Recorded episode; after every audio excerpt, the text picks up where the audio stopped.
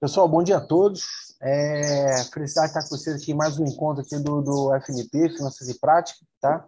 Hoje a gente vai ter o prazer de receber o Ayala falar com a gente sobre o mercado de energia elétrica e tudo que você queria saber sobre o mercado de energia elétrica. Pessoal, bom dia a todos. É, felicidade. Vamos, antes, antes de a gente começar aqui a, a de apresentar o Ayala, eu queria passar a palavra aqui para a Cíntia, para ela poder apresentar o FNP, tá bem? Deixa eu só dividir a tela com vocês aqui. Vai lá, Cíntia. Bom dia, pessoal. Eu sou a Cíntia Carvalhal, diretora de comunicação do Finanças de Prática, e eu estou aqui para falar um pouquinho sobre um sonho que a gente sonhou junto e que se transformou no que vocês estão vendo agora. Nós somos um time de profissionais que se reuniu com muito amor para levar a educação a todo o Brasil, a todos que têm sede de aprender. Temos aulas diárias de, de segunda a sábado, e todo domingo nós temos sempre um grandíssimo profissional de mercado para tirar todas as dúvidas para todo mundo, do estudante até o CFO, até o CEO, no Brasil e fora do Brasil. O FNP é isso, é criar pontes para que todo mundo fique na mesma página. Sejam todos bem-vindos. Ayala Seja muito bem-vindo, muito obrigada por estar aqui conosco, muito obrigada pela oportunidade de te ouvir e você também faz parte da nossa família. Muito obrigada, pessoal. Muito bom, muito bom. Obrigado, Cíntia. Pessoal, antes de passar para o diretamente lá para a apresentação do, do Gustavo, deixa eu chamar a atenção de vocês aqui para o nosso disclaimer, tá? Tudo que for dito aqui é opinião pessoal das pessoas que aqui estão, não é um posicionamento institucional da FNP e a partir do momento que você deixar a sua câmera aberta, você está me dando autorização para que a sua imagem seja veiculada no nosso canal do YouTube. Tá legal? Tá bom? Então, deixa eu apresentar aqui no nosso querido Gustavo Ayala aqui, né, a, a, só para vocês sentirem aquele peso bonito nas costas aí da formação do menino Ayala. Vou começar pela formação acadêmica, que é para dar uma relaxada antes de a gente ir lá para de fato, lá para a parte profissional dele. Então, Gustavo, ele é engenheiro e mestre, é engenheiro em engenharia elétrica pela PUC, tá? Depois ele fez o mestrado em pesquisa operacional. Quem é, quem é, da, quem é do métier das matemáticas da vida já sente aquele peso nas costas, né? Fez o mestrado em, em, em economia matemática, não é isso, Naela? Lá na, no, no IMPA, né? Eu não consegui levar esse curso. Eu vou repetir para vocês. Eu não consegui levar esse curso. Ele terminou. Fez um pós-MBA na PUC, depois fez o, o doutorado dele em pesquisa operacional na PUC, né? Fez uma, fez uma, agora, agora você vai se arrepiar aí, Cíntia, segura na cadeira aí. Fez o programa executivo de negociação, competitividade, decision making lá, na, lá em Harvard. E ele está fazendo um curso lá em Harvard que é exclusivíssimo para donos, presidentes, né? O tal do OPN, né? Honor é, é, Presidents and Management da, de Harvard Business, né? Termina esse curso lá em 2023, tá bom? Tá chocado aí com a formação acadêmica? Vamos para a parte profissional dele aqui, né? Começou a vida dele. Você acredita aqui no dia? Fernando, Fernando começou a vida dele lá na PSR, né? A grande casa lá do professor Mário Veiga. Foi professor da PUC por cinco anos. Carreira belíssima na Eneve. Eu tive a honra de trabalhar com, com a Ayala lá, da mesma forma que o Gustavo Pragana pôde trabalhar lá com a gente, né? O, o, foi trabalhar na Bolt, né, onde ele foi diretor de negociação de energia, e hoje ele é presidente da Bolt, já há três anos. Né? O, o Ayala é a definição de uma carreira acadêmica brilhante, uma carreira profissional esmerada, então tenho certeza absoluta que a gente vai ter hoje um bate-papo da melhor qualidade.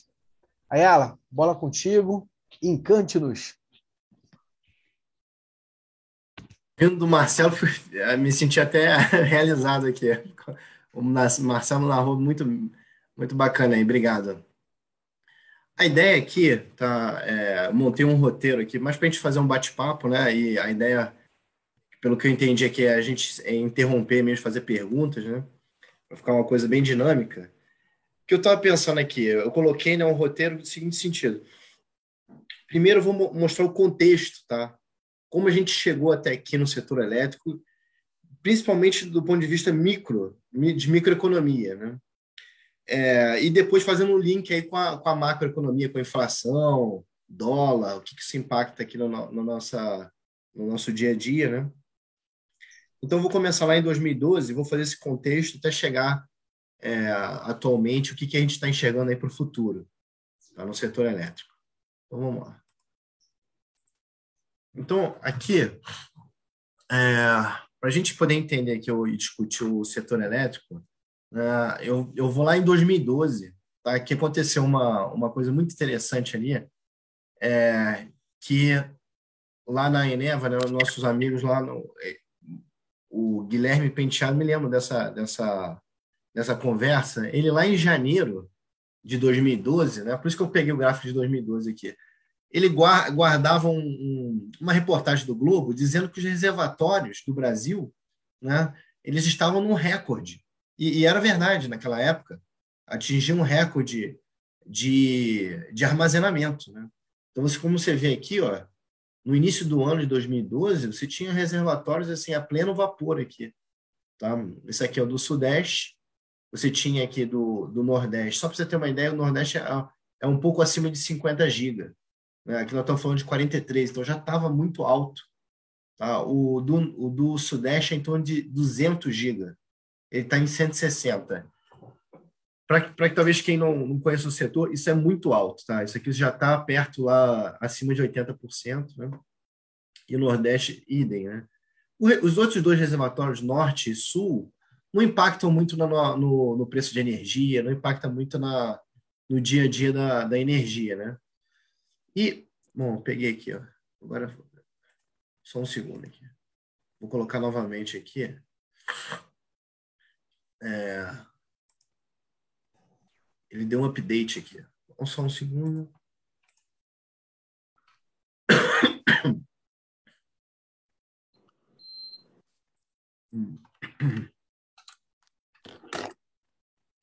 Aqui eu vou colocar só um ano de 2012, né? Para não ficar muito é, muitos números sem a gente poder fazer o análise, né? Bom, então voltando aqui, é, então o, como que o nível do reservatório está tão bom, né? Se começa um ano tão bom, ele vai parar em níveis bem preocupantes aqui, tá? Isso no final de 2012, você já tinha muita termoelétrica sendo acionada, tá? É, porque os reservatórios estavam bem baixos. Né? Então, a pergunta, é, a, o que começou a, a notar, né, isso já, já vinha de mais passado, mas era que o, os modelos que formam o preço, né, o modelo que vai é, coordenar a, a, geração de energia aqui, ele, esses modelos eram muito otimistas. É. Oi. Oi. Oi. Tá me ouvindo? Boa. Perfeito. Tá. E, então, esses modelos eram muito otimistas. Né? O que, que a gente vê aqui? Que o, o, o modelo, tá, é, essa ideia aqui, eu, eu, é, vou colocar o, a, o autor aqui, não foi eu não, tá? A ideia aqui foi o Alexandre Street, tá? o professor Alexandre Street da PUC, que ele, ele fez uma analogia muito boa, que foi o seguinte, o modelo de precificação, né? Primeiro, primeiro, por que a gente precisa de um modelo, né? Você, num, no mercado, e não tem um mercado de fato para o mercado de energia, né? Você tem um preço. Então, o setor elétrico, por vários é, problemas micro, de microeconomia de dentro do setor, de regulação, ele escolheu usar um modelo centralizado. Ou seja, vai ter um, uma entidade, tá, que é o, o ONS, tá, o ONS, que é onde o Cássio agora está trabalhando, o ONS ele vai é, definir qual, quais usinas vão gerar para atender a demanda. Então, ele vai fazer essa coordenação do parque do setor elétrico. Então, o, modelo, a, o Brasil né, escolheu por ter um modelo centralizado.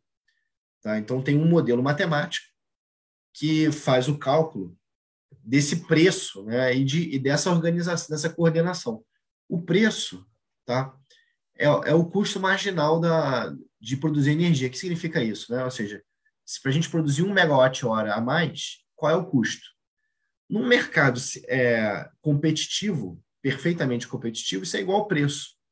Tá? Então, esse mercado competitivo, essa premissa, faz a ponte entre o, o, o mundo socialista centralizado tá? e o mundo capitalista, que é preço, mercado colocando preço, de maneira independente. Né? Mas qual o problema de, dessa precificação de, do, de energia? É exatamente isso.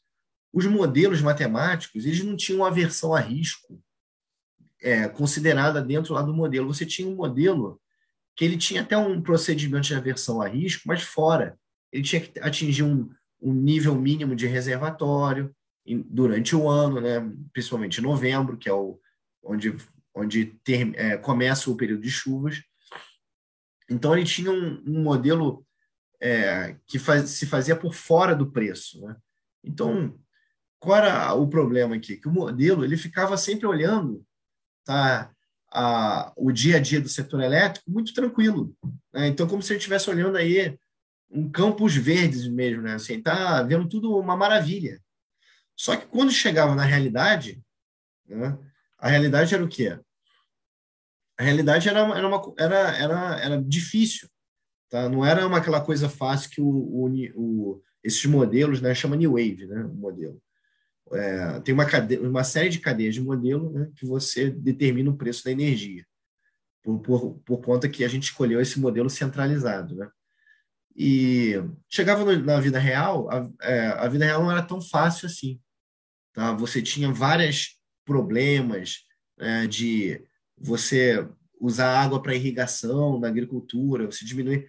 Estou citando um problema, né? Tinha diversos problemas que você chegava na vida real, a vida real é, não era tão fácil, você deplecionava então esse reservatório rapidamente, porque você estava sempre chegando num cenário otimista, né? E você chegava na vida real e era, era uma, uma, uma coisa muito mais difícil para operar. Então você drenava e normalmente seu preço ficava bem alto, só que de uma, de uma hora para outra. Uma outra coisa que a gente gosta de usar aqui na Bolt, uma analogia, é o seguinte: é, é como se o. Estou vendo aqui o Francisco Benício, né? É como se o Francisco. Tá, o, o Francisco, vamos usar um, amigo do Francisco, né? usar um, um personagem sem responsabilidade aqui. Uma, né? uma pessoa, ela fosse procurar emprego, né? e a poupança dela, que seria o nível de reservatório, a poupança dela estivesse muito baixa, tá? e ela, ao fazer uma entrevista para o emprego, ela achava que foi bem na entrevista já começava a gastar, tá? por conta de uma, uma, uma suposta é, emprego que ela, que ela iria receber, é, é, conseguir. Né? O ponto é, a, expectativa de chuva, né, de recurso, ou seja, desse salário, desse emprego, né, que a pessoa ia ter, já, já o, o modelo jogava o preço lá embaixo. Porque, ou seja, ele estava sempre achando que o mundo era o mundo era cor de rosa, ou seja, estava tudo uma maravilha. Então, a partir daí e até hoje, os modelos passaram por diversos aperfeiçoamentos para se considerar mais aversão ao risco, né? Considerar, olha, se eu, no, o mundo não é aquela maravilha, né? Pode acontecer cenários extremos, né? Cenários de faltar de energia, e nesses cenários ele começa a colocar um, uma lupa maior para esses cenários, né? Isso faz o quê? Faz com que o preço comece a subir tá? É, ao longo dos anos, até aqui, até, até hoje, tá? E hoje, novamente, a gente ainda continua, a gente ainda está numa consulta pública, tá? Do Ministério, novamente para mudar os modelos, para deixar o modelo mais avesso ao risco. A que risco, né? Ao risco de faltar energia. E uma série de, é, de melhorias também para você poder tirar, eliminar o ruído tá? dessas é, previsões. O mercado de energia é um mercado muito volátil, tá? historicamente. Eu não estou nem afirmando se, se é, você olhar a história, né? se se vai ser ou como é hoje, mas se você olhar historicamente, ele é muito volátil, o mercado. Né? E se você introduz aí uma versão ao risco, você. parei de escutar ele. Opa. Vocês estão escutando? É, para mim ainda está normal, estou escutando bem. Estou escutando sim. Ah, ok, beleza. Ah, tá. E, então você consegue é, ter uma, essa versão ao risco, né? É, esse é um fator. Então você deixa o modelo mais olha, não, o mundo não é essa maravilha aqui, tá? Pode acontecer problemas ao longo do caminho. Né? Então, o modelo deixa mais avesso ao risco. Porém, existe uma outra componente, é que se o modelo você começa a colocar a gente chama de ruído dentro do modelo. Né? É, você pode deixar ele é, tomar decisões que não seriam tão boas. Tá? Então, essa consulta pública que está no Ministério em pauta, você tanto tenta colocar mais aversão ao risco, né? você eliminar esse caos aqui, esse, esse, esses cenários extremos, e você também tenta eliminar o ruído. Né? Uma, é, imagina que você está sempre querendo chegar na, no, em algum lugar, né? Todo dia você precisa chegar em algum lugar e você vai pedir uma, um endereço, né? uma, uma direção, e a pessoa te fala um, um, um lugar, uma direção errada. Tá? Ela pode te dizer uma coisa certa ou errada. Essa, essa direção errada que ela vai te falar, isso é um ruído. Tá? É um negócio que vai levar o modelo, né? vai levar o, o, o setor elétrico lá, o, o ONS, a tomar uma decisão não tão boa. Então, você tem essas duas componentes nessa, nessa, esse aperfeiçoamento do setor elétrico, né? do, dos modelos de precificação. Deixa eu fazer uma pergunta aqui, cara. Você comentou sobre consulta pública, né? Quem está sendo consultado? A, a, a, quando você fala consulta pública, desculpa, desculpa ignorância, quem é que está sendo chamado para essa mesa, para esse debate? Isso é muito, muito interessante. Na consulta pública, você, qualquer brasileiro pode opinar.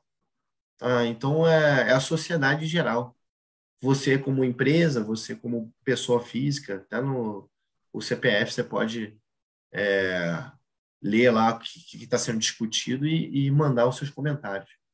Então, isso, o Brasil, assim, as, as, os órgãos, né?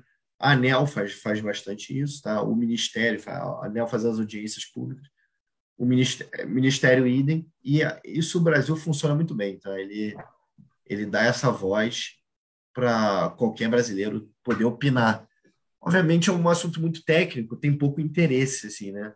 É, mais os, os agentes do setor mesmo que, que podem opinar. Mas existe, tá? Casos que uma pessoa física vai lá e, e faz e é permitido fazer isso. Né? Então, aqui eu, só, eu não vou entrar a fundo, só estou tentando mostrar o contexto, né? Contexto que o Brasil adotou um modelo centralizado né, para a coordenação dos seus recursos.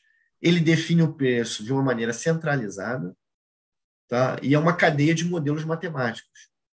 E aí a gente vê que esses modelos eram muito otimistas. Tá? Eles continuam sendo otimistas, ou seja, nunca vai faltar energia. Né? Tá, tá, a gente está sempre numa situação boa tem uma expectativa de chuva, o preço já, já, já cai bastante. Né? Então, esses modelos eles foram sendo aperfeiçoados e vão gerar uma série de, de problemas aí no futuro. Tá? A gente está em 2012 aqui no, no nosso cronograma, né? É, que vai aumentar a conta de luz, tá? E, e você, dessa maneira, você tem, gera inflação, deixa a indústria menos competitiva, que ela não consegue comprar energia tão barata, né? então, para a gente entender o, conceito, os modelos são assim, são esses três, modelos aqui, chama New Wave mesmo, acho que tem a ver com a música mesmo, acho que na hora de dar o nome, é, a, a, turma lá colocou lá como se uma relação com, a, com um estilo musical mesmo, tá? Isso é, é mais curiosidade, tá? Então, o New Wave, o Decomp e o Decem, esses modelos fazem a cadeia de preço e a operação do sistema. Tá? Então, o Brasil funciona dessa maneira. Aí, o que, que eu vou mostrar? Esse modelo, por que, que eu estou mostrando aqui o, o, o, socialismo com o capitalismo aqui? Quando a gente é, decide, né, o Brasil, adotar um modelo centralizado, isso, isso vai mais para um lado mais socialista, né? É, ao invés de um modelo de preço, de mercado mesmo, né? onde a gente pode falar, eu tenho uma oferta de, de X megawatt hora e meu preço é tanto. Tá? Então, você poderia fazer dessa maneira. Para fazer dessa maneira, você tem que ter um, um modelo, né? um, um mercado que não tenha é, problema de oligopólio, problema de, de, for, de poder de mercado. Tá? Não pode ter um agente muito grande que tenha poder de mercado. Aqui no Brasil a gente tem vários né, agentes desse tipo. Tá? Só para citar uma, uma, um exemplo aqui, ó, um problema que você teria em colocar uma dinâmica de mercado pura né, para o setor elétrico. Então, aqui eu peguei um, um relatório aqui do, de sexta-feira, também atual, é, onde você vê aqui a geração da, das usinas, tá? É, mas o ponto que eu queria chamar a atenção é isso aqui, ó. Aqui, vou pegar um exemplo aqui, aqui, ó, interessante esse exemplo aqui. Uma, uma, isso aqui é uma usina, tá? Chama Nova Ponte. É, é, quem é a dona dessa usina é a Semig, tá? Essa aqui é a Miranda, tá? Uma, uma outra hidrelétrica que é a dona dessa usina é a Engie, dessa concessão, né? E, e o que acontece? Se você permitisse que esses agentes aqui dessem preço, né, ao invés de calcular desse modelo centralizado como a gente faz hoje no, no setor, né, se, se, você poderia fazer o seguinte: você poderia, esse cara aqui, influenciar, ter um poder de mercado em cima da Engie. Por exemplo, a CEMIG poderia ter um, um poder de mercado em cima da Engie, porque ela controla a vazão, né? Da, o, a água cai aqui, né? Pode cair água aqui, mas toda água que cair aqui na cabeceira do rio, como a, a nova ponte tem reservatório, esse triângulo quer dizer que é um reservatório, né? Ó, isso aqui é, tem reservatório, né? Então, ela poderia começar a armazenar água aqui e não passar para a usina da Engie. Então, você vê que você tem uma dinâmica, é, não é tão perfeita assim. Você consegue, você começa a ter uma, uma influência aqui, alguém com poder de mercado, né? E, e, então, isso aqui é só um exemplo. Você poderia ter vários outros, ó, Furnas aqui, ó. Furnas com Semig. Você poderia ter repetidamente esse exemplo acontecendo na cadeia do, de, de oferta de energia do Brasil. Então, esse tipo de. Isso aqui é só um exemplo, tá? Você tem diversas outras falhas.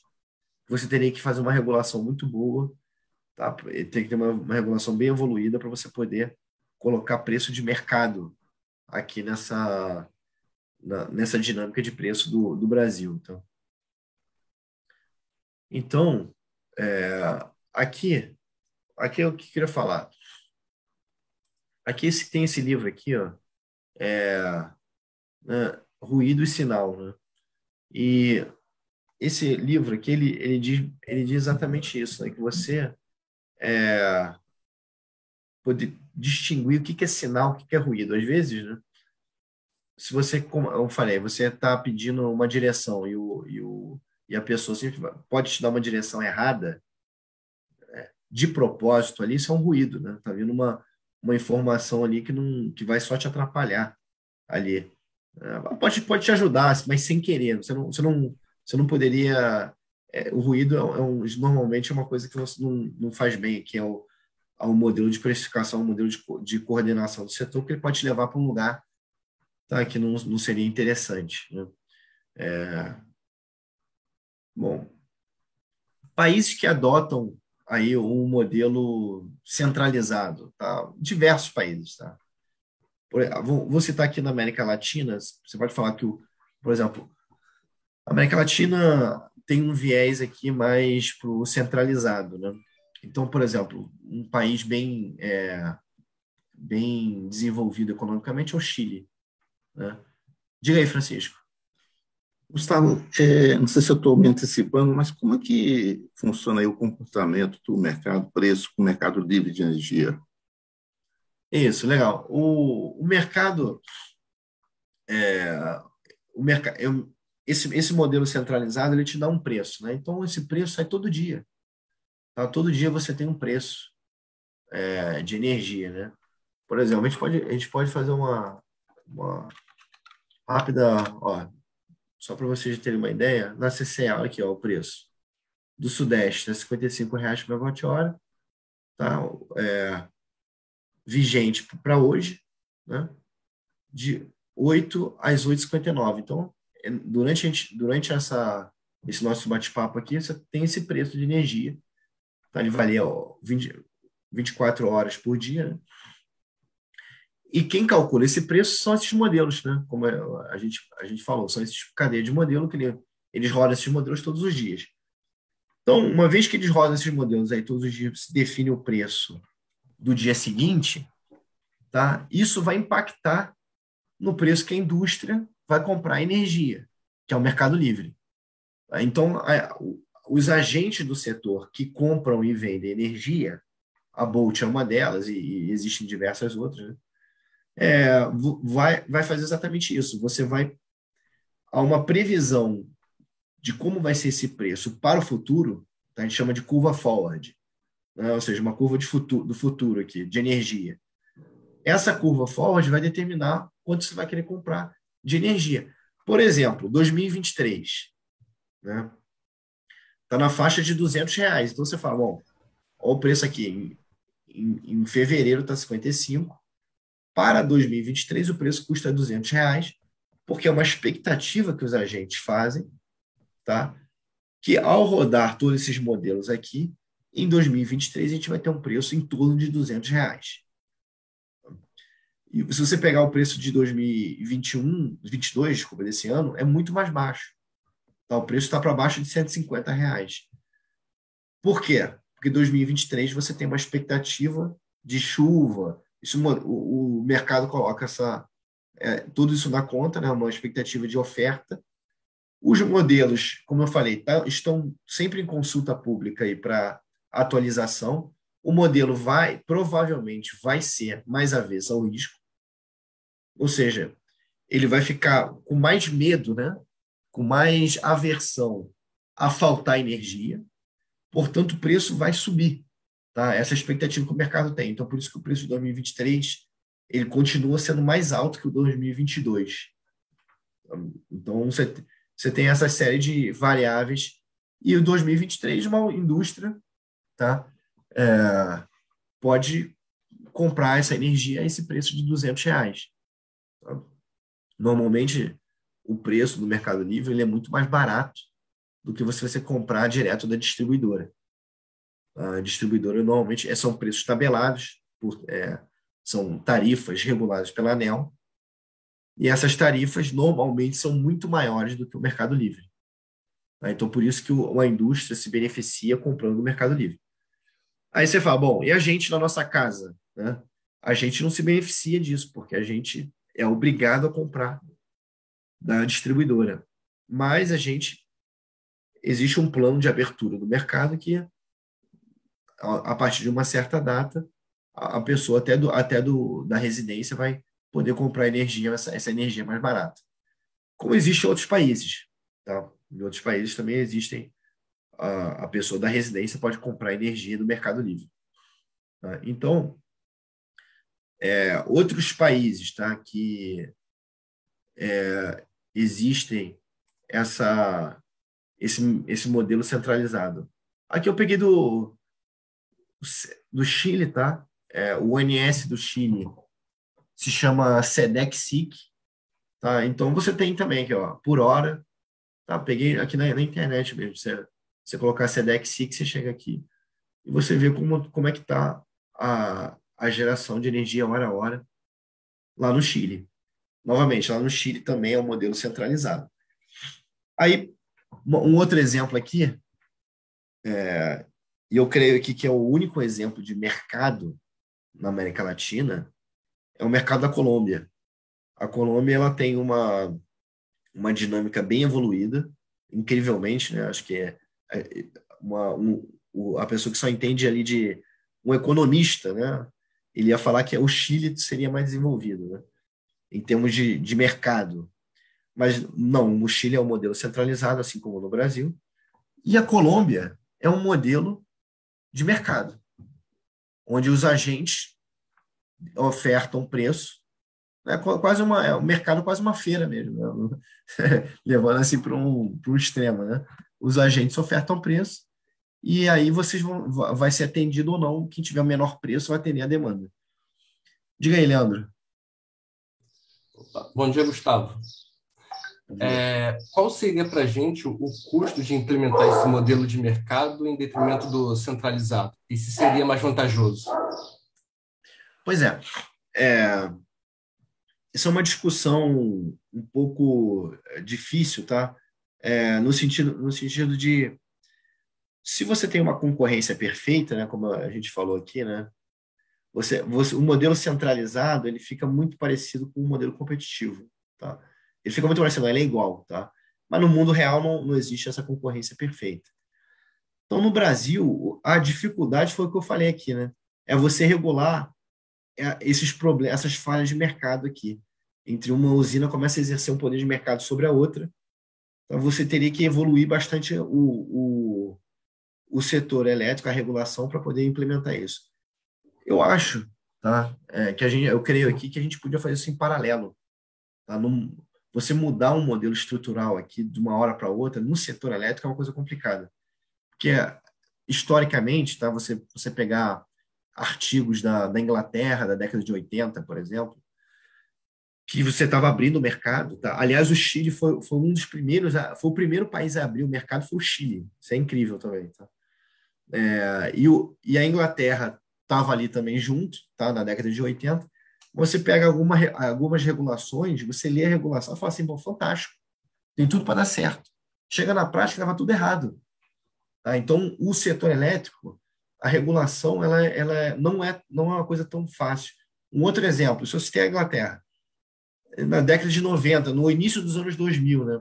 O, a Califórnia. A Califórnia foi um exemplo de diversos apagões, tá? Você vendo algumas empresas usando o poder de mercado para ganhar dinheiro, que, que, que pô, é tudo perfeito, né? Mas assim, de uma maneira não ética, tá? Aí, aí você já começa a ter uma, uma outra. Então você precisa do, da regulação para regular o mercado. O mercado puro, puríssimo aqui no, no setor elétrico não vai funcionar. Tá? Então, é uma curva de aprendizado, é, Leandro, que para a gente, o custo, como você fala, é uma coisa difícil de calcular, é uma, uma questão de aprendizado. Então, acho que a gente podia fazer isso em paralelo. Tá? Os agentes poderiam começar e a gente poderia comparar com o modelo centralizado.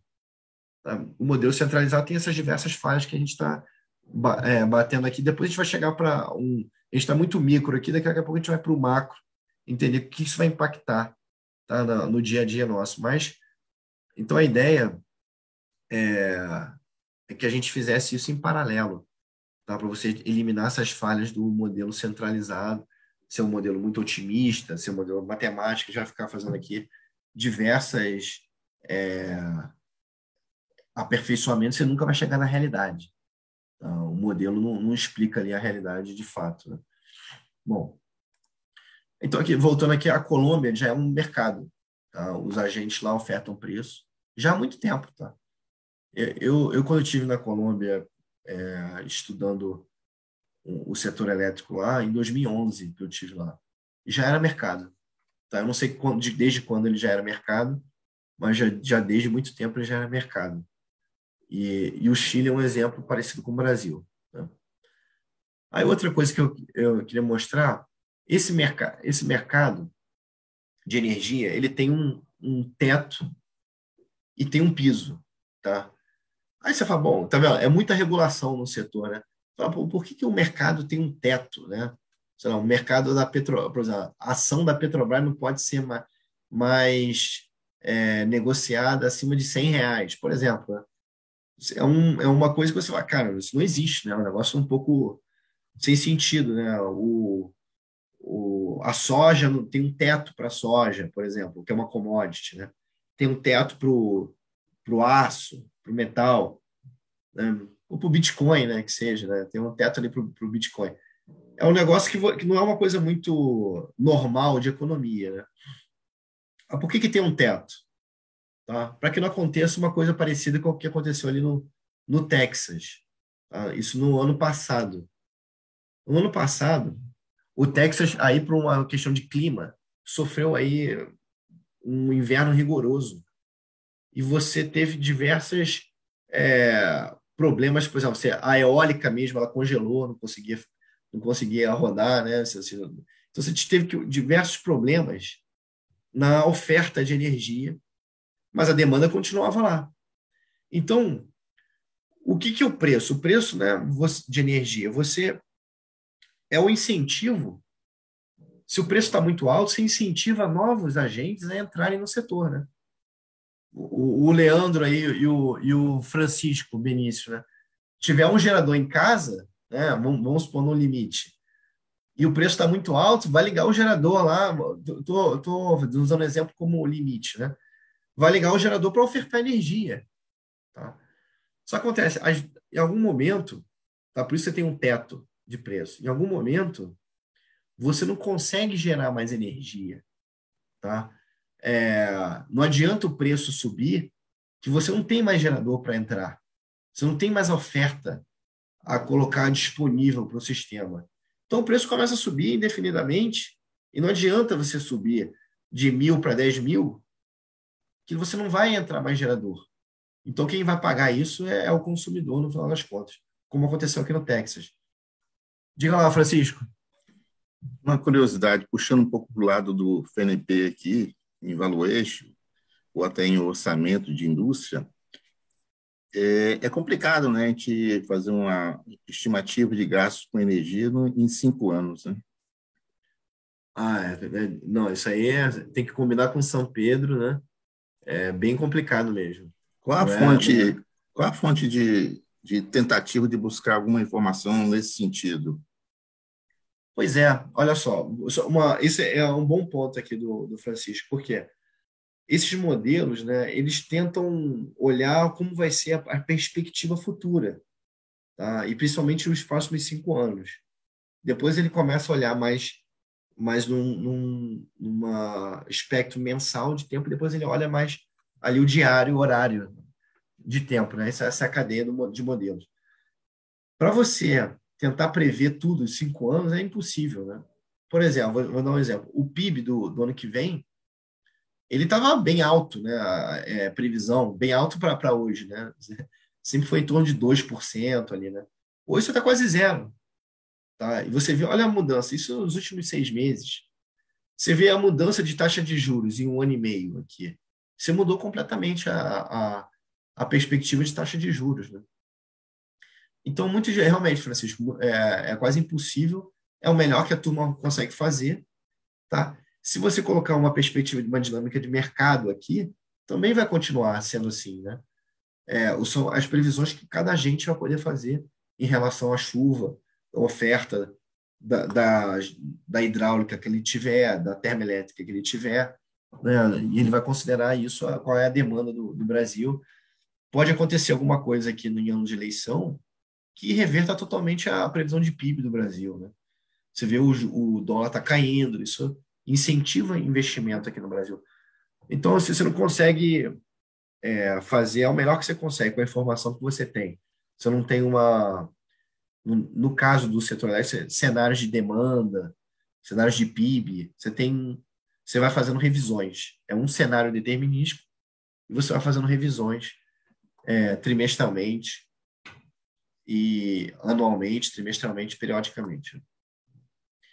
Então, aqui, é esse conceito aqui do preço teto é importante, tá? ter o teto, tá? até para os a turma 100% de mercado, né? É, é, importante você ter um teto justamente por causa disso. Você chegava a conta de luz na, no Texas, 30 mil dólares nesse evento aqui. Né? Então, você quebrou, inclusive, pessoa física aqui nesse, nesse evento, porque no final das contas, o preço ele não é elástico à demanda, né? Você não, ele, o, o, consumidor, pelo menos eu, eu, eu, não sou assim, a não ser que alguém, a, a, a, alguém seja assim, queria até conhecer aqui, podia levantar a mão, que fica olhando quanto que está dando o preço da energia toda hora. Uma coisa é olhar periodicamente, né? Vamos reduzir o custo de energia, ok. Outra coisa é o cara fala, bom, quanto que é o preço da energia agora? Vamos reduzir, vamos desligar a luz, né? é, é, muito difícil você ter, nem no Texas você tem essa, essa, essa turma. Então, o cara tinha que manter a geladeira ligada, tinha que manter o, o sistema de, de aquecimento da casa dele ligado. Chegou no final do, do mês e teve uma conta de 30 mil dólares para pagar. Aí o cara pedia falência dele mesmo, né, da pessoa física lá, porque ele não conseguia pagar essa conta de luz tão alta. Então, quando você coloca um teto, o teto do Texas é muito alto, tá? Se eu não me engano, é para é cima de 9 mil dólares. O teto no Brasil tá, é um valor, vou só calcular aqui só em termos de ordem de grandeza, é um valor. O teto no Brasil, 120 dólares. um megawatt. E o teto lá na Texas, na faixa de 10 mil dólares. Né? Então, você. Para você ver como lá nos Estados Unidos o pessoal, ah, vamos mais para mercado, mas nem o, o mercado puro ele precisa de regulação aqui para que seja o melhor aí para todo mundo, né? para a sociedade mesmo. Bom, com isso, essa notícia aqui. De... Oi. Ela, como é uma curiosidade agora, como é que você calcula? Qual, qual, qual, quais são os, os parâmetros para você definir o piso e o teto aí da, da energia? Porque ali, aqui você falou o valor em dólar, de cabeça que eu tenho, o piso do Brasil é 18 ou 34 reais o megawatt-hora e o teto é 540 e 600 reais o megawatt-hora. É, é, primeiro, me refresca para mim qual é o piso e o teto brasileiro e como é que você calcula isso? Tá. Olha só que legal, essa pergunta boa. Eu queria. Olha só, vamos lá. Eu queria botar aqui mesmo, aqui. É, teto 2022. Tá? Aqui, olha lá que legal. Você tem aqui uma. O teto no Brasil é 640. Em dólar, tá? Eu coloquei um dólar de 5,25 aqui. Dá em torno de 120 dólares. Foi essa conta que eu fiz aqui. E o, e o, e o piso aqui, 55 é, reais por megawatt-hora. Aqui, os 55, você precisa. A, o, não tem uns que certo e errado, tá? Cada, cada país faz de uma maneira. O Brasil ele vai evoluindo a metodologia, tá? Aqui você considera que você precisa remunerar a, os custos de Itaipu, tá? Então a gente coloca como piso é esse indicador. E como é, teto, você pega, tá?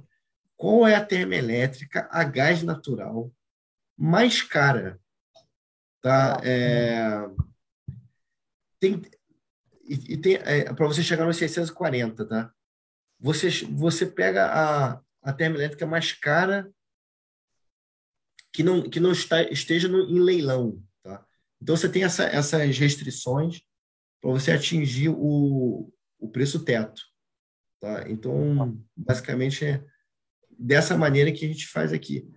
Aí, isso aqui pode gerar uma discussão, tá? Isso aqui não é. Ah, então um PLD teto é perfeito aqui. Isso aqui foi uma maneira que o Brasil é, chegou através de consulta pública, através de audiência. Então, se chegou a essa, essa definição que o teto poderia ser calculado dessa maneira. O teto para Brasil são os 120 dólares, 640 reais por megawatt-hora.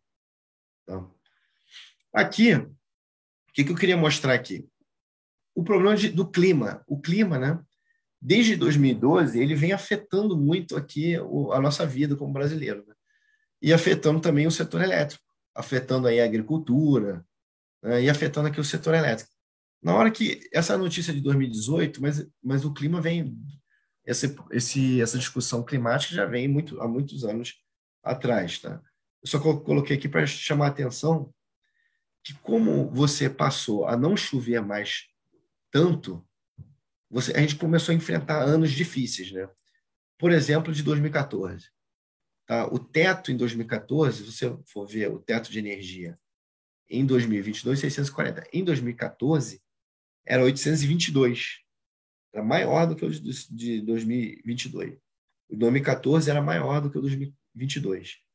Então, quando o, você espera uma chuva vir, né, uma oferta de energia, essa chuva não vem, 2014 foi um ano bem difícil para o setor elétrico. E você, então, não tendo essa chuva, a gente teve que despachar muita termoelétrica. Tá? O preço foi 822, então se dispara todas as, as usinas mais caras para ofertar energia. Essas usinas só ofertam energia e quem paga a conta? Novamente, são os consumidores. Né? É, e, eu, como eu falei, novamente, são os consumidores, não, não quer dizer que eu estou falando de uma coisa política, não, mas é que quem consome energia é o consumidor, né? Então ele tem que pagar de fato, né? Só que a, o, o, problema é como você vai pagar isso, né? Esse é o, e, e, como, e como essa dinâmica. Então, novamente, o modelo estava achando que era uma maravilha, chegou na vida real, foi, foi uma confusão mesmo, e essa conta aqui deu 34 bilhões na, na época. Então. Então, foi, foi um, um empréstimo emergencial que teve que ser feito. Isso vai impactar o quê? Impacta na inflação, tá? Você gera mais inflação, porque essas, é, é, isso aqui vai, vai resultar numa tarifa mais cara, uma conta de luz mais cara para todo brasileiro, tá? E você vai e olha, é, esse empréstimo ele ainda, você ainda paga em 54 meses, quase cinco anos. Então você contrata um aumento de tarifa para os próximos cinco anos. Então a gente foi terminar de pagar, a gente começou aqui em 2015, terminar de pagar quase em 2020, né? É, essas contas de luz. E, e aí vou contar que quando chegou o Covid, a gente também pegou empréstimo, tá? Mais cinco anos para aumentar a conta de luz, tá? Mas é, a, a ideia aqui é que você vai impactar a inflação. Você impacta a inflação e a pergunta é, se o modelo não fosse tão otimista, será que ele não ia ficar a conta mais cara lá atrás e aí você não precisar, em cima da hora, ter que contratar essas termoelétricas todas aí, gerando esse, essa conta de 34 bilhões? Essa é uma pergunta. Né? E, bom, fala, Cássio. É uma coisa também assim que afeta o, o preço, né? Porque a estrutura não é perfeita, né? Aí o que acontece? É, você não, a gente tem um modelo sim, né? Porém, você não consegue ter o fluxo de carga completão, por exemplo, você tem lá no norte uma energia que poderia suprir de maneira mais barata outra região, mas você não consegue trazer essa energia. Isso também acaba mexendo na dinâmica do preço, né? Exato. Tem isso também. Aqui, exatamente. Aqui, como a gente está falando de teto, o, o, próximo, em 2014, se atingiu 822, você falou, cara, vai ter, vai ter gente, vai ter empresa grande quebrando, né? Porque não consegue pagar essa conta toda. Então, o que o governo faz? O governo ele fala, pô, o, ele nunca teve esse problema do teto, que o teto, o Brasil, ele desde 2001 sempre teve o preço de energia barato. Só que ele chega em 2012 e, a, e esse problema climático também, tá? Uma série de problemas, não é só isso é, você começa a ter preços muito altos. Então, você passou 2014 praticamente no teto, no preço teto. Então, o governo, olhando isso, fala, cara, as empresas não é saudável financeiramente para as empresas. Então, ele vai derrubar o, o teto na força mesmo, né? via uma, um decreto. Em 2015, o teto passa de 822 para 388, um valor muito menor. Você pegar em dólar, aí é ridículo. Né? Em dólar, Estão falando de. O dólar da época eu não sei, mas só para a gente imaginar o dólar de hoje, né? Estão falando de um teto de 75 dólares, muito baixo. É, muito baixo. Então, o governo fez isso para você ter um, um, um, limite aqui para liquidar essa, essa energia aqui. Quem, quem não tiver contratado, pagar um valor bem, bem baixo, né? Isso aqui, isso aqui, não, isso aqui eu acho que opinião aqui não, não foi legal tá? É, para o setor, mas era uma medida que o governo fez, é muito difícil você julgar. Tá? É, um, é, um, é uma medida que ele fez na época que salvou muita empresa. Tá? Então, além disso, você também teve assim, a hidrelétrica, como é um modelo centralizado, o ONS aí do onde o Cássio trabalha, né? o ONS falou, bom, você tem que segurar essa a energia, né? Então você não, não você não poupa energia porque a gente está passando por uma situação complicada. Então você disparou uma, uma nova um novo problema, né? Que é esse problema do GSF, tá? O setor elétrico adora sigla, né? Então você tem sigla para tudo que é lugar. É um, o que, que isso quer dizer? É um problema que a hidrelétrica não conseguia gerar o que ela tinha que gerar para atender os seus contratos. Então ela tinha que comprar essa energia a que preço? ao preço caríssimo que ela teve que pagar em 2014. Então, em 2015, o cara tinha uma conta bilionária para pagar. Ah, então, você teve um, esse problema aqui, começou a, a, a atingir os hidrelétricos, tá? e isso fez com que o mercado é, ficasse com alto nível de inadimplência. Mas como é interessante como o próprio mercado se, se arranjou tá? para resolver esse problema. Tá? E então você, você começa a bancos financiarem ali é, esse problema de inadimplência.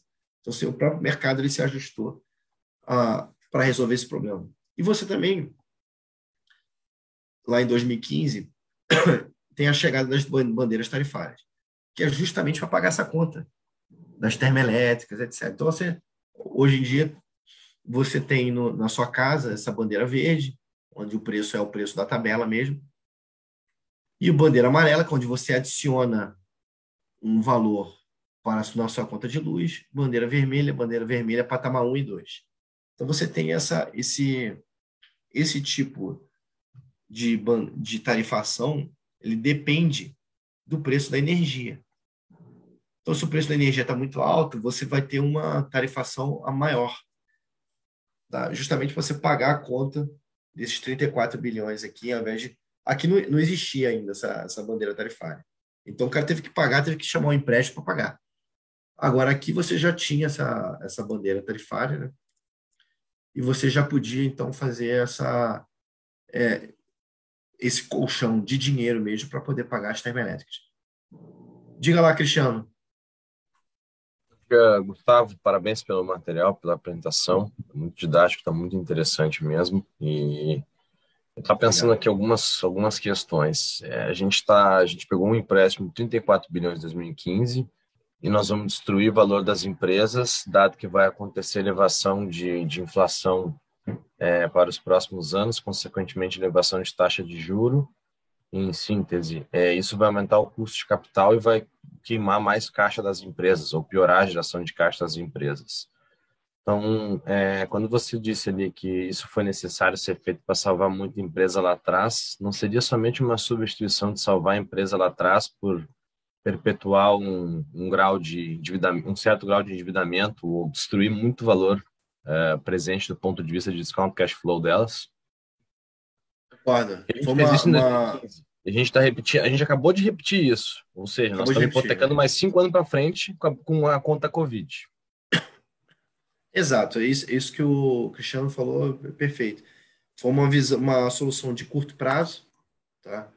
É, em, em prol de um, de um, de um de você não resolver isso no longo prazo, né? O, você poderia deixar essas empresas quebrarem, tá? Mas acho que seria até pior, né? Sim. Mas, mas, mas você tem razão. É um ciclo vicioso ali que você fica mais cara a energia, aumenta a inflação, aumenta a taxa de juros, piora o endividamento das empresas. É um ciclo vicioso ruim. Você tem toda a razão. Então a gente é, teria que fazer, ter, ter uma solução a longo prazo melhor do que essa, né? A gente, você vai ver que a gente vai se ajustando, a gente está longe de estar uma solução é, boa, mas a gente já vai, vai se ajustando, vai aprendendo aí no meio do caminho. Tá? Parece a famosa escolha de Sofia. Opa!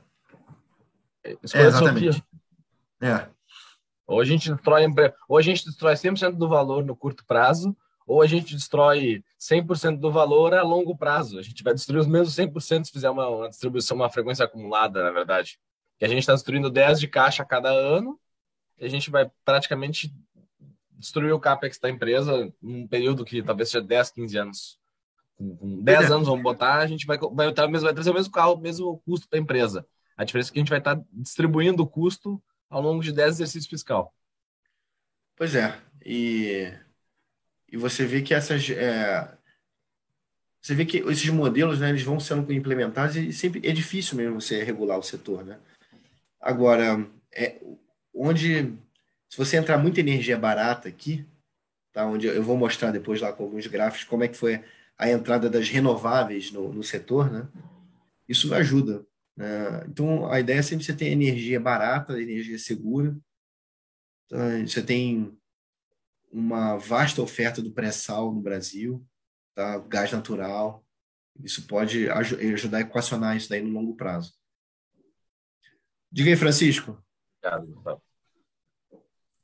Gustavo, a conversa está instigante. Desculpa aí a sequência de perguntas, né? Não, que isso. A curiosidade é grande eu acho que você vai responder lá na frente, porque é uma continuidade da, da pergunta do Cristiano. Ou seja, o que, que nós temos aí de, de produção de energia, de alternativas, para mitigar esse problema que não vai parar nunca? ou seja, Exato. energia nuclear e assim por diante. Eu vou, eu vou, eu vou mostrar lá na frente, eu só, só vou mostrar aqui, ó. O Brasil foi o único país na América do Sul que aumentou a produção de petróleo aqui. Isso aqui diz por causa do pré-sal, tá? Isso aqui mostra também que você tem abundância de gás natural. Né? E, e, isso, o gás natural combinado com as, com as renováveis, aí vai dar um, um colchão, vai dar bastante energia barata para o Brasil. E aí você consegue resolver isso no, no longo prazo.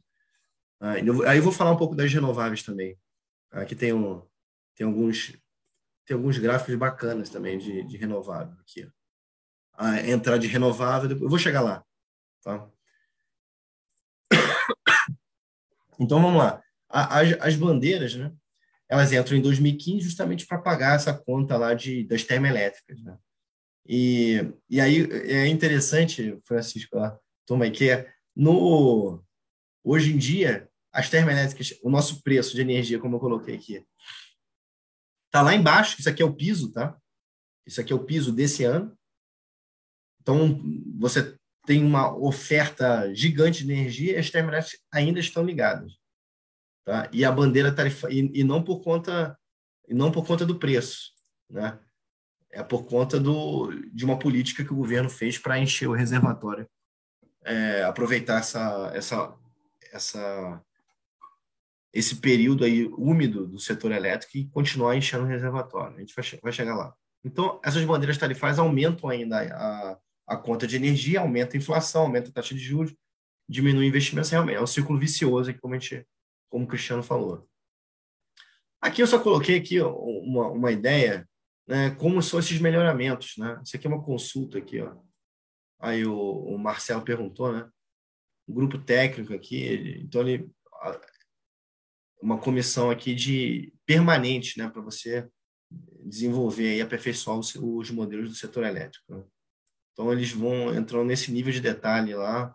Você vê é, essas parametrizações de aversão a risco, são feitos vários testes aí para você desenvolver aí o aperfeiçoar os modelos que formam o preço. Né? Então, aqui, nova, novamente, ele, em 2017, ele entra um modelo. Aí já estou em 2017, estou chegando lá. Estamos chegando aqui no, nos dias de hoje. Entra um modelo de aversão ao risco. Né? Então, significa o quê? Que faltar energia dentro do modelo é uma coisa ruim. Então, ele vai olhar com uma lupa tá? esses movimentos de cauda. Tá? Movimento extremo, ele vai olhar ali com uma lupa.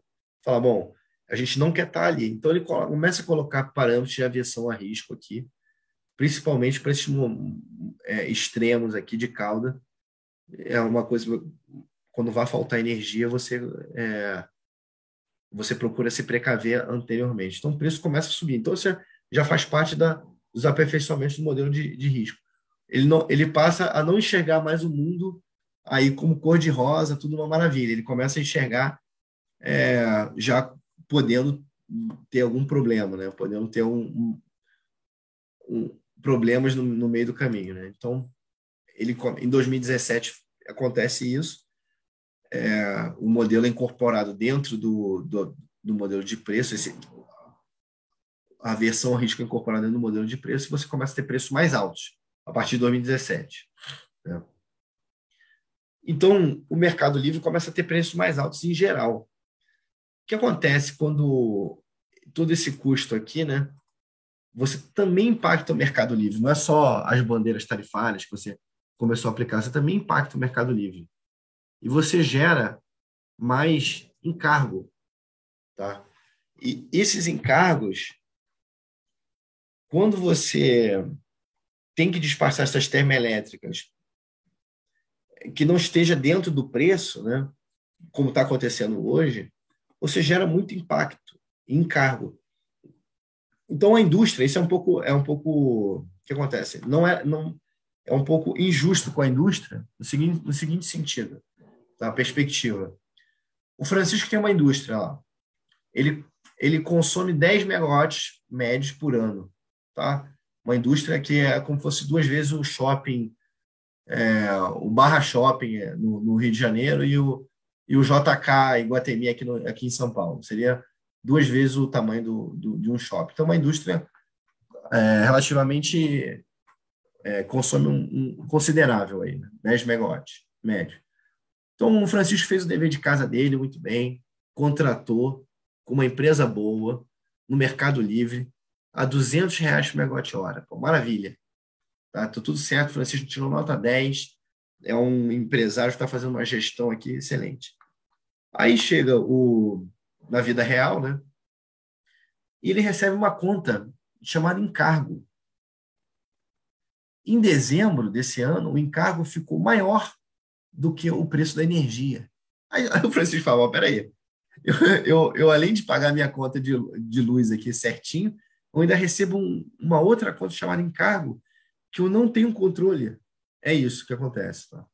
E, e esse é um, é um grande problema do, do setor. Né? E, mas aí, novamente, como acontecem esses problemas, o mercado começa a ajustar para é, suprir essa, esse problema. Então, o que acontece? Esses encargos aqui, que são essas termoelétricas, estão, estão sendo acionadas, a gente chama fora da ordem de mérito, ou seja, o preço é X, né, é 55, então a termoelétrica deveria estar desligada. Mas ela está ligada. Por uma questão de política do, é, do setor. Né? Então, essa política, quem paga essa termoelétrica que está ligada? São os encargos. São todos os consumidores vão pagar. Inclusive a indústria, aqui no nosso exemplo do Francisco. Então, ele vai pagar é, uma, uma, um, ele dá praticamente um cheque em branco aí para o governo, porque vem uma conta que ele não sabe quanto vai ser. Então, vem, por exemplo, da ordem de grandeza do próprio preço da energia, como foi em, em dezembro de 2021.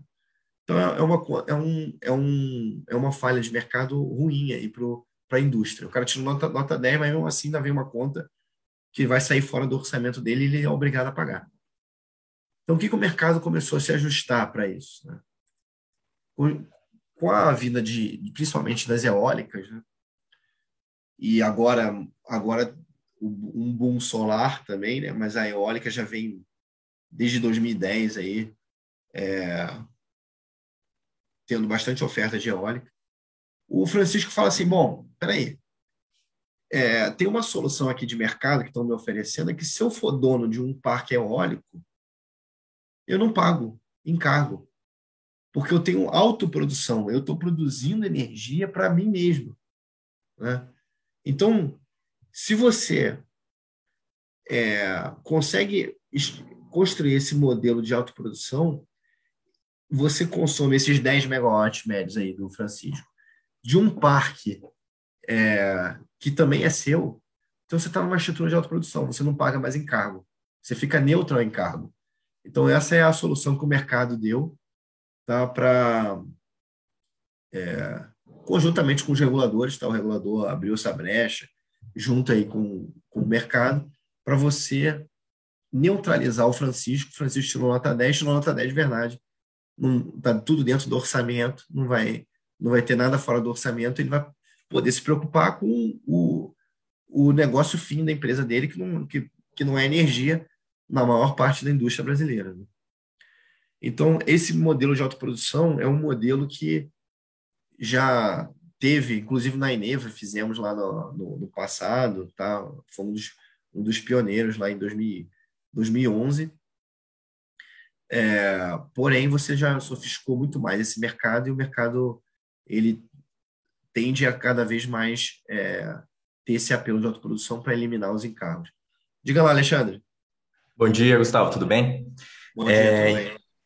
Então, o, a parte do, do governo e do, dos reguladores, então, eles sempre vão indo em direção ao que, é, no caso, vai ser menos custoso para o governo, vai trazer menos gasto de energia e vai economizar também para as empresas, né? Não necessariamente economizar, porque é um investimento, você construir um parque eólico e, e entre outros, né? Mas acaba no, no longo prazo se tornando um, um investimento positivo, né? Verdade. E você, ao, ao, incentivar a entrar mais energia, o preço tende a, a cair, né? Você vai ter uma oferta. É... Agora, é um movimento para a indústria do Francisco, aqui no nosso exemplo, um pouco arriscado. O que, que ele entende de energia eólica? é, o Francisco pode até entender, mas uma pessoa normal olha, lá da indústria não, não, não, entende nada, né? Então, você, o mercado começa a, a, a prover soluções já é, empacotadas para esse tipo de, de, de autoprodução, onde o, o consumidor está tendo um grande problema de, de encargo, né? Então, então é isso. Aqui que eu, aqui eu vou mostrar o quê? Como essa energia eólica realmente entrou no Brasil, tá? É uma realidade hoje, né? Você vê, vamos aqui, em 2012, né? Olha lá, a gente tinha março de 2012. Vamos pegar, tentar pegar o dia de hoje, só que em 2012. Não tem, né? Ó, 14, quase no dia de hoje. 14 de fevereiro de 2012. E tinha 300 mega de, de eólica. Isso, isso não é nada, assim, 300 mega. É, Para Brasil, o Brasil consome 70 mil mega. Tá? Então, só para a gente ter uma ordem de grandeza, 300 mega não é, não é nada. Tá? Então, faz cócegas aqui na oferta do Brasil. Em 2012. Mas olha só como é que foi feito um trabalho bom aqui pelos órgãos e, e pelo e que propiciou que o investidor fosse é, e fizesse os investimentos, né? Deixa eu colocar novamente aqui. Na hora que ele eu fico mostrando aqui, ele ele ele faz um update, né? Ó, rapidamente. Eólica, né? Aqui eu vou botar desde de 2012 mesmo. E aqui eu vou botar o dia de hoje. Então, mas assim, o conceito é esse, né? Até o gráfico é, atualizar, ó, você começa em, em 300, né? Lá como a gente falou, na, em faixa de 300 aí, 400. E você hoje você tem essa, olha, você chega a 12 GB. Tá? É quase a geração de Itaipu, a capacidade máxima de Itaipu. Tá? Hoje em dia, você, anualmente, você, as eólicas já geram mais que Itaipu anualmente. Você vê que, de fato, o, o eólico prosperou aqui no Brasil. E a maior parte tudo Nordeste, né? Tudo Nordeste. Ó, se você pegar aqui só, ó, só Nordeste, vamos pegar aqui um. Você, você vê que o máximo é 12 GB, né? Se olhar, a gente olhar só Nordeste, você vê que o máximo deve estar por, por, por algo em torno ali de 12 GB também, que a maior parte, olha lá, a maior concentração está no Nordeste. Né? Então, onde tem bastante vento, etc. Então, você vê que a geração eólica foi importante no Brasil e rapidamente o investimento foi feito e a gente tem aí uma geração maior que Itaipu, por exemplo. A mesma coisa na solar, só que a solar a solar ela começa mais tarde 2017, tá? Tem alguma coisa relevante você tem uma, uma, um aumento aqui expressivo nos últimos anos, tá? Chegando na ordem de, de 1 giga. Isso aqui no, nessa fonte do ONS aqui, tá? A gente está olhando. Bom, a eólica e a solar, tá? Se você olhar que a eólica, elas são intermitentes. Se você pegar, é que eu tô, a gente está olhando aqui um ano muito grande, né? Mas se você pegar, ó, é, do, vamos pegar só um, um ano aqui, 2001, 2021. Se a gente pegar só um ano, você vai ver que ele tem uma intermitência. Tá, é, olha lá, ele é bastante volátil. Tá?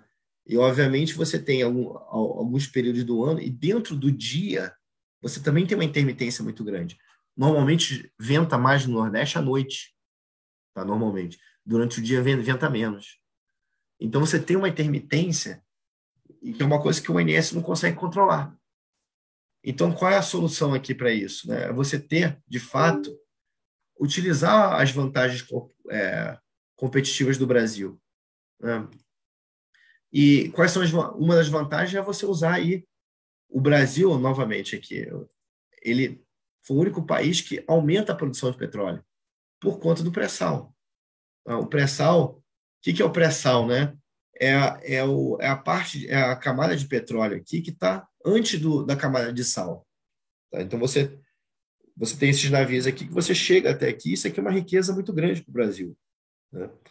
Então, ao, ao fazer isso, você, você ter usinas termoelétricas a gás natural, que você consegue dar uma, uma chama de despachabilidade, ou seja, você consegue controlar essas usinas, você consegue amortecer esse efeito de intermitência que, o ONS não consegue controlar.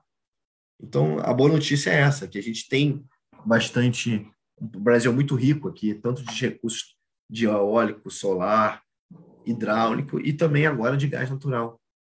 Então, essa é a ideia. Aqui, uma, uma notícia aqui, né? A produção deve superar a expectativa em 2022. Né? Então, você vê que o Brasil, ele, ele tem essa abundância, você consegue ter uma, sustentar um crescimento do Brasil com energia barata. Tá? Esse gráfico aqui eu achei muito interessante, né? Porque você vê que todo mundo, inclusive a Venezuela e o Brasil indo. Isso aqui parece que é uma, para a gente é, é uma coisa simples. Isso aqui tem uma força geopolítica para o Brasil muito grande. Tá? Isso aqui é um, eu considero como game changer, como foi um, um, uma virada de jogo lá para os Estados Unidos, com shale gas lá para os Estados Unidos. Ô, Alexandre. Ó, oh, Alexandre, Alexandre tá, acho que saiu. Levantou a mão e foi tomar um café aí, pegar um bolo, né? Que ele mora no tomar um café, né? Lá. Deixa eu aproveitar essa mão do, do Alexandre aí, cara, e, e te dar uma perguntada sobre. A gente chegou a falar um pouquinho sobre isso, da integração dos subsistemas, né? Você tem, a, você tem a, a gente olha preço de energia no Brasil como um todo, né? É, o modelo parece que ele olha tudo ao mesmo tempo, só que você não tem essa é, é, é um estoque vende para o outro, né? É uma mesma fábrica, você tem dois estoques, ó, tem um sapatão e manda para cá, né? Como é que é essa questão da, da interligação dos do subsistemas, aquele famoso linhão, aquele debate sobre o ICMS, sobre energia, que se fizer o linhão, o, o Estado perde o ICMS? Queria tocar esses pontos, agradeço. É, é, é, é basicamente, você falou aqui, eu estou pegando aqui no, no sistema de transmissão, linha de transmissão, né? é, aqui no Brasil, né? Você vê que o Brasil ele, é, ele, é, ele é bem interligado, tá? Ele é muito mais do que os Estados Unidos. Os Estados Unidos ele é, ele é mais interligado através de, de gasoduto de gás, de gás né? É, pipeline de gás, ou seja, gasoduto mesmo. Né? E o Brasil não, o Brasil ele tem essa essa interligação que é fantástica. Você consegue trazer energia do, do Nordeste, energia eólica para o Sudeste. Você tem essa interligação muito boa aqui para o Brasil. Agora, é, isso faz com que você tenha é, poucas diferenças de preço de energia. Né? E você, aqui o Nordeste com o Sudeste, você não está com um problema de interligação. E você, ao longo de 2022, você vai entrar muita é, linha de transmissão aqui, podendo escoar essa energia do Nordeste. O problema, tá? O Brasil ele tem quatro preços. Tem um preço de energia do Sul, do, sud, do Sudeste, Centro-Oeste, né? que é um só. Tem um, o terceiro é do Nordeste e o quarto do Norte. Então, esses preços de energia eles só são diferentes se você bate nesse limite de transmissão. Se você bater no limite de transmissão, você não consegue produzir energia mais barata, você tem que produzir energia mais cara em, em outro lugar. Né? Então, você, ao desenvolver esse, essa malha de transmissão, você consegue ter um preço, sempre o um preço mais barato, não por problema de transmissão. Tá? Então, você consegue utilizar a melhor capacidade de geração mesmo do parque brasileiro, seja no, lá no Nordeste ou no Sul, etc. Né? Então, isso que é assim que, que funciona aqui a maneira de a dinâmica do setor elétrico do, do Brasil aqui, com essas grandes regiões. Né? Lá nos Estados Unidos é, é, por, é por barra, é quase por cidade. Tem um preço por, pelo Rio de Janeiro, preço de São Paulo, quase. É até mais granular do que isso. Tá? No Brasil, não, são preços por regiões. Né? Acaba que o, que o, o, o país inteiro acaba subsidiando e da, da, da estou falando da melhor forma possível, a energia lá no norte, por exemplo. Né? Como você coloca ali, ó, você, vê, você bota lá os gincões ali, pô, é Rio Branco, Boa Vista, ele não é atendido por o Acre ali, é Roraima, Rondônia, ele não, não chega, não chega linhão lá para ele, né? Então acaba que a é, energia lá, muito provavelmente é, é diesel, né? E, e, e, e, o próprio levar do diesel até lá é, é, é, o custo do frete, por aí vai, né? É por isso que esses encargos que você está comentando com a gente é, é para você garantir que o cara lá tem uma energia, né? É, e, e, o engraçado é que o Brasil, né? Olha aqui, eu botei sistemas isolados aqui. Olha quantos sistemas isolados tem no Brasil, né? São cidades que não tem conexão nenhuma. Tá? Então o cara tem que, ó, Tapauá no, no Amazonas, o Maitá lá no Amazonas. Então você tem essas cidades que não tem conexão nenhuma e eles usam a energia mais cara e mais poluente, inclusive sendo na Amazônia, porque eles, eles utilizam a diesel. Né? Então é importante que faça a interligação aqui ou se é, atualize aqui essa, esse, esse parque do sistema isolado aqui no Brasil. Né? Você, você vê, é até um contraste, a Amazônia é um símbolo né, de, do pulmão do mundo, né? E, e usa bastante tudo que é diesel. Energia altamente poluente e muito cara. E carregar o diesel até lá é, é um ferro de frete, né? É, vai de, vai de navio, exatamente. E perigoso, né? Porque você, você, você tiver um vazamento, nossa, é, e, e, e ocorrem, né? Obviamente ocorre. Corria muito mais até no passado mesmo. Bacana. Aí, aqui já, a gente já chega aqui no dia de hoje, tá? Que é ali 2020, tá? Você vê que a gente estava indo bem em 2019, Brasil, né? E você chega aqui, aí você fala, bom, olha, olha a caída abrupta aqui, né? E isso aqui é um sistema que dá boa para todo mundo que quiser tá, poder se logar aqui e, e, e ver essas variáveis. Tem diversas variáveis aqui no sistema, no sistema da Bolt, tá? Você, você pode olhar bastante coisa aqui. Se tem um gráfico que você gosta, você pode olhar. Então, a gente vai passar de graça mesmo. Uma questão de, da, da turma estudar, né? E aí, ou seja, aqui você vê que tem uma, uma caída abrupta aqui. O que, que é isso aqui? Tá? Ali em final de março de 2020. É o Covid, né? Então, você vê que a demanda caiu abruptamente, olha. Foi para 54 contra 70. Você, então, vamos fazer uma continha aqui. 54 contra 70, você está caindo aí 22%. Tá? Foi o que a demanda, foi, foi o lockdown mesmo. Né? E aí você não recupera. Você vê que só vai recuperar aqui, ó, né, que volta a um patamar parecido com antes do Covid, que é, olha lá, setembro, outubro de 2020. Você retoma as fábricas, retomam, a, a fábrica já começa a retomar aqui, ó. já tem uma retomada aqui em agosto. Você começa a retomar a períodos pré-pandemia, né? E você vê que você aqui a gente já ultrapassou o ano de 2019. Então a gente já já está numa situação melhor do que pré-Covid. Agora, olha só, olha que conta interessante. Né? Hoje em dia, hoje vocês têm visto bastante que, acho que tem chovido, né? Pelo menos tem falado bastante nos jornais aí, tem chovido bastante. E essa chuva tem vindo desde outubro. Outubro choveu, novembro também, dezembro, janeiro choveu bem, fevereiro também. A gente até brinca que aqui em São Paulo tiveram três dias que teve sol, em janeiro. A restante foi chuva o tempo inteiro, né? Essa chuva toda contribuiu para o reservatório menos ou mais do que o Covid? Uma pergunta importante, é uma pergunta interessante, né? E aí a resposta é que o Covid contribuiu muito para o reservatório. O reservatório ele, ele tem um máximo aí de 55%, tá? Você pegar aqui, né? É, reservatório, né? Vamos ver aqui. O reservatório aqui. Vamos pegar também aqui é, 2020 também, né? O reservatório, ele... Vamos botar aí em percentual, só para ficar mais fácil. E vamos olhar, vamos olhar o Sudeste. O Sudeste e o Nordeste, que são é, os mais importantes, né? Você vê que em 2020, ali no auge do Covid, ali, em junho, o reservatório chegou em 54%. É, e o Nordeste, 91%. Tá?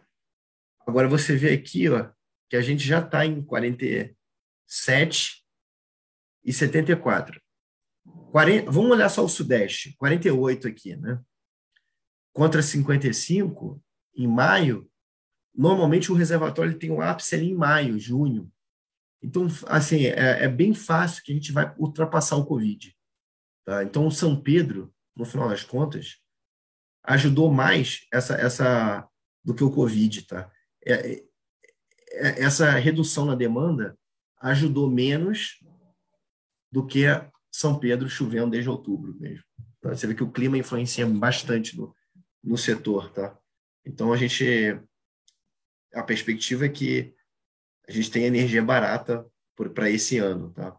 Mas, assim, novamente, como o modelo é volátil, né? É, existem outras variáveis, pode, é, tudo pode acontecer. Tá? Mas, assim, em termos estruturais, em termos de reservatório, a gente está melhor tá? do que o efeito Covid. O efeito São Pedro está tá sendo melhor que o efeito Covid. Mas aí, olha lá, de novo, né? A gente chega aqui, teve essa caída aqui do, com o Covid, né? E aí, e aí você fala, bom, agora o preço da energia está barato, que a, a, oferta caiu, né? Então, é agora que a gente vai comprar energia barata, o brasileiro vai comprar energia barata. Fala, não, peraí, não é bem assim, né? Como o preço da energia cai abruptamente, a demanda cai, a distribuidora ela tem que muito custo para pagar, tá? ainda, né? E, e essa falta de demanda fa faz com que a distribuidora seja pressionada por, com caixa.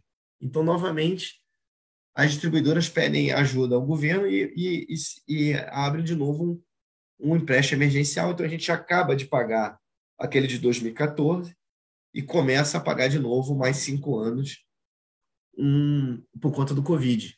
Né? Então, na hora que o preço de energia cai, a gente contrata empréstimo. E na hora que o preço de energia sobe lá em 2014, a gente também contrata empréstimo. Então, essa aqui ó, é uma notícia ruim, assim, né?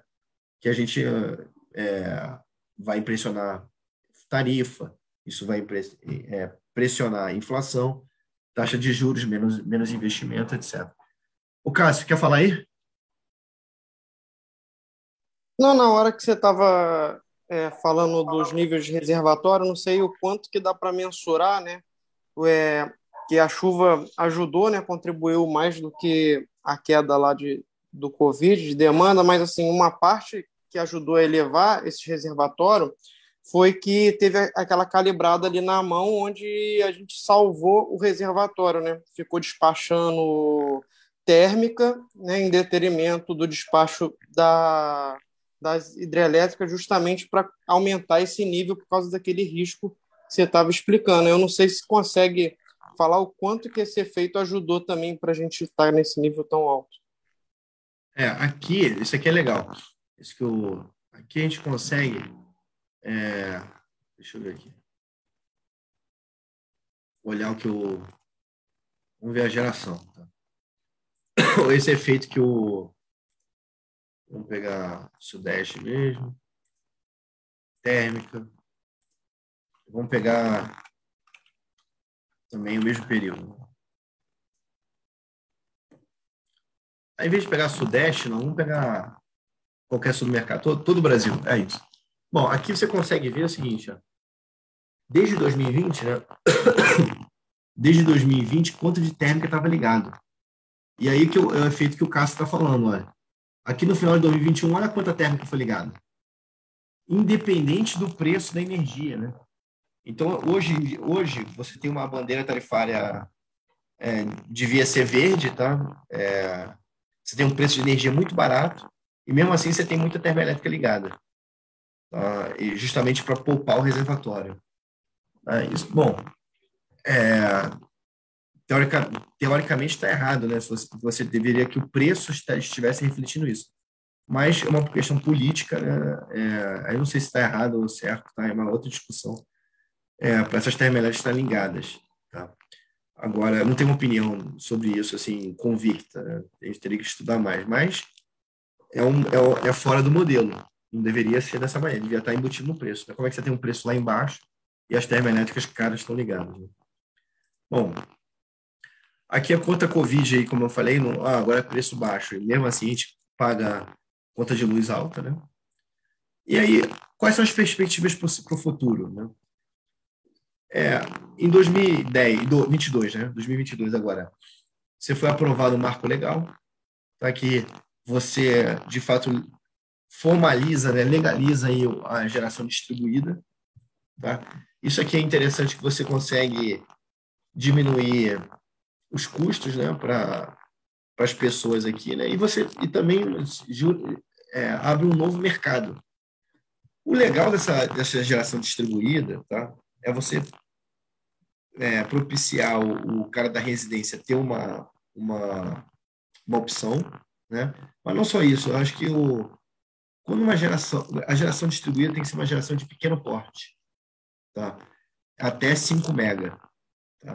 Você tem faixas até 3 é, é, é uma coisa, tem, tem, tem diversos incentivos ali para uma geração pequena. Essa geração pequena, quando ela vai para Minas Gerais, que é o estado mais avançado com geração distribuída, quando você vai para Minas e você coloca uma, uma geração pequena, as empresas começam a colocar a geração pequena, você causa uma transformação naquela pequena cidade. Tá? Então, acho que a geração distribuída podia se chamar geração descentralizada. Você descentralizar a geração é, o investimento é muito interessante. Você, você causa aí uma evolução numa cidade pequena muito interessante, né? Se você entra com uma usina de 5 mega lá, de 3 mega, 5 mega, você causa uma, um desenvolvimento interessante para uma pequena cidade. Tem se concentrado muito em Minas, mas agora está se espalhando para o Brasil inteiro. Rio de Janeiro, São Paulo, outros, Goiás, tem, tem tido bastante é, investimento em geração distribuída. Isso se fez porque você consegue ter uma esse marco legal, você consegue de fato dar segurança para o investidor, para as empresas investirem em geração distribuída. Então você, isso aqui é uma perspectiva, tá? Isso aqui vai ser um, um grande boom aí. Todo mundo vai poder comprar energia da Bolt, por exemplo, ou de outras empresas que estejam explorando esse, esse mercado de geração distribuída. É uma opção.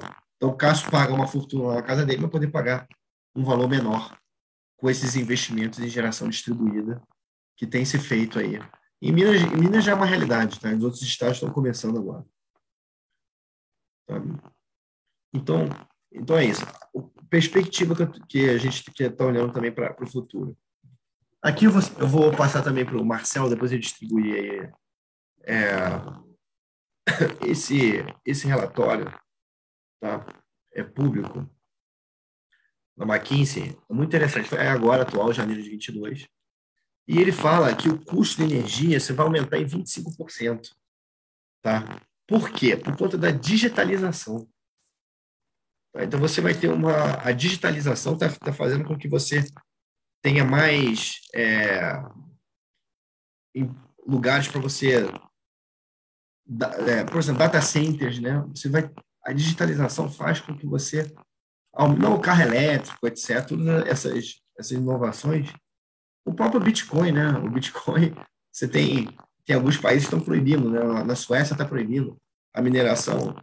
No Brasil, minerar Bitcoin sempre foi um desafio, né? Porque a energia sempre foi muito cara aqui. São Pedro ajudando, né? A energia está ficando bem barata, até a, a níveis competitivos internacionais mesmo para você minerar Bitcoin aqui. Então, toda essa digitalização vai, fa vai fazer com que tenha mais, é, vai ter um aumento no custo de energia, né, em investimentos, no, no setor mundial e no Brasil também. Né? Então, esse, esse relatório é muito interessante, ele fala sobre isso. Então, a perspectiva de digitalização vai aumentar a demanda de energia, por consequência, vai aumentar o custo. Isso aqui foi o que a gente mostrou, né? Preço teto e base.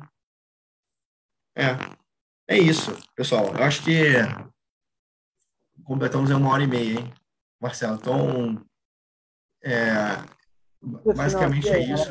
Esse é o panorama do setor, o contexto atual. Você vê que tem muita energia renovável, perspectiva de digitalização para o setor, etc. Isso é aqui que, é aqui que nós encontramos aqui quem quiser fazer pergunta aí, à vontade. Aí, ela, acabou que a gente não falou sobre geração de energia via biomassa, né, cara? Essa semana eu li uma, uma reportagem sobre a JBS, né? Se vê que a, a tanto a pecuária quanto a, a avicultura tem uma geração muito pesada de esterco, né? Isso acaba se tornando um problema ambiental, né? Então, para fazer um do, do, do, limão uma limonada, né? Me parece que, que a, a solução trivial seria você gerar energia a partir da, da biomassa, né? E, e eu leio muito pouco, para dizer quase nada sobre isso, né? Eu queria uma, uma palavrinha sobre, sobre esse tema. Legal. Olha, é muito interessante esse ponto. O, a biomassa no Brasil ele é para cima de 15 giga. Tá? Então, a gente tem um parque de biomassa grande no Brasil. Tá? Esse parque de biomassa, a maioria é cana, cana-de-açúcar. Ah, é... Então, você tem essa, esse parque grande de biomassa, que é uma energia limpa, etc. É, não é tão limpa quanto outras energias, depende do, mas, mas ela é limpa.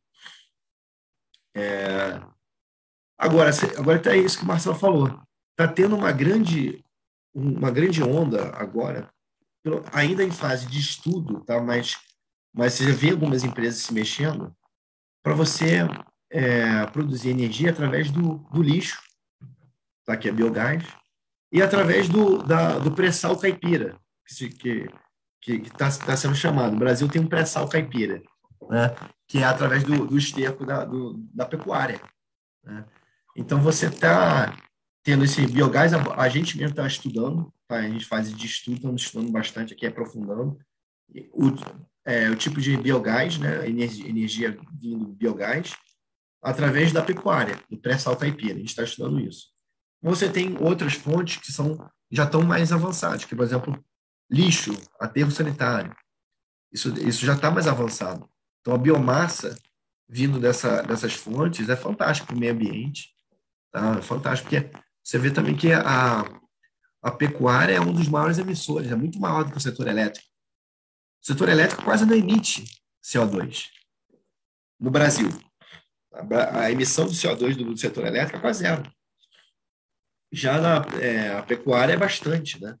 Então você consegue mitigar isso e gerar mais crédito de carbono, deixar ainda o Brasil mais limpo. O Brasil tem uma vocação para o renovável, para o limpo. Né? O Brasil é super limpo comparado aos outros, aos outros países em, desenvolvimento. Né?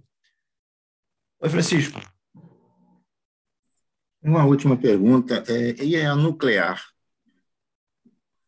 Como é que ela está ah, nesse contexto? Ótimo. A nuclear, a gente tem Angra 1, Angra 2, tá? São usinas aí bem antigas, mas que estão ger gerando aí o tempo inteiro. Tá? É bem legal. Vou, vou, mostrar aqui, ó. Vou mostrar logo aqui, ó. Uhum. Aqui a, a nuclear aqui. Ela tá aqui, ó. Tá? Do, no, na sexta-feira, né? Da data desse relatório aqui sexta-feira, tá? A nuclear estava em torno de 2 GB, tá? A demanda inteira foi 75%, 75 GB, né? Então, em termos de percentual, é 2 dividido por 75, nós estamos falando de 2,5%, acima de 2,5%, é 2,66% da demanda foi atendida com energia nuclear, Angra 1 e Angra 2. Tem um projeto para Angra 3. A energia nuclear, ela é, uma discussão muito grande é a segurança. Hoje em dia, ela está cada vez mais segura. Até o Bill Gates tá, tá, montou uma empresa né, de energia nuclear só para desenvolver o, uma usina extremamente segura, por conta lá de Fukushima, que aconteceu no Japão, etc. Mas o, a energia nuclear é super limpa também, tá? com exceção do, do lixo radioativo, mas que tem um tratamento. A energia nuclear é uma energia se você tirar a discussão da, da, segurança, né, se ela for segura de fato ali, ela é uma energia super limpa, é uma energia super barata também, é, é uma energia é, que é muito bem-vinda aqui no Brasil. O Brasil está com um plano de Angra 3, né? E tá, então a gente está vendo essa, essa morosidade aí para a gente conseguir colocar. Não é uma coisa fácil também, né? Mas, mas é, essa é, é, a, é o panorama da energia nuclear no Brasil. Alexandre. Gustavo, sobre a questão da energia solar, está é, tá tendo um boom gigantesco agora, né? Principalmente de pessoas físicas, né? E, é. por que isso não foi visualizado antes, né? Eu, eu, moro aqui no interior do Paraná, Marechal Cândido Rondon, é, e a, aqui está explodindo isso, até meus pais colocaram em casa, e realmente o negócio é, é, é, muito valioso, porque ele acaba reduzindo absurdamente. Lá em casa tinha um gasto em torno de 500, 600 reais de luz por mês, agora está tendo a taxa mínima de 130, se eu não me engano. Então é um, uma redução absurda no, no consumo, né? É, exato. Não, por que, que não foi feito antes? Esse gráfico aqui ó, é interessante. Ó. Ah, ele, ele mudou, mas eu olhava só a solar, né? A solar é quase nada, é a questão de tecnologia mesmo. A solar ela começou a, a dar viabilidade econômica pouco tempo atrás. Né? E no Brasil as coisas também demoram a chegar, demoram investimento, etc. Aí o boom está acontecendo agora. É interessante o Alexandre falar isso, né? Então tem a questão tecnológica. Minha resposta é a questão tecnológica e a questão de mercado. O Brasil demorou um pouco, mas, mas já, é, agora está tendo esse boom e, e, e, vão, e vão aumentar ainda, né? Agora, é, é muito engraçado que quando alguém pergunta, ah, Gustavo, o que você faz? Eu falo, trabalho com energia. Eu, eu, falo dessa maneira, né? E aí o pessoal, e a energia o quê? Solar. Então, então, é, é, virou uma, uma febre, né? Assim, a turma acha que, é, que a energia solar. Você vai no, no jornaleiro, no taxista, tá todo mundo ali é, interessado, então realmente é um boom. Tá? Então, foi uma questão tecnológica e uma questão de mercado no Brasil. Por exemplo, você só deu respaldo legal para energia solar desse tipo agora em janeiro. Tá? Foi aquela notícia que eu mostrei lá do, do marco legal, né? Foi sancionado agora, final do ano. Foi nem em janeiro, essa notícia é de janeiro, mas foi final do ano. Ah, não, sancionou 7 de janeiro, é isso mesmo. Então, ela foi aprovada, acho que final do ano, sancionada agora no início do ano. Então, por isso que você teve esse, esse delay aí com os investimentos de solar.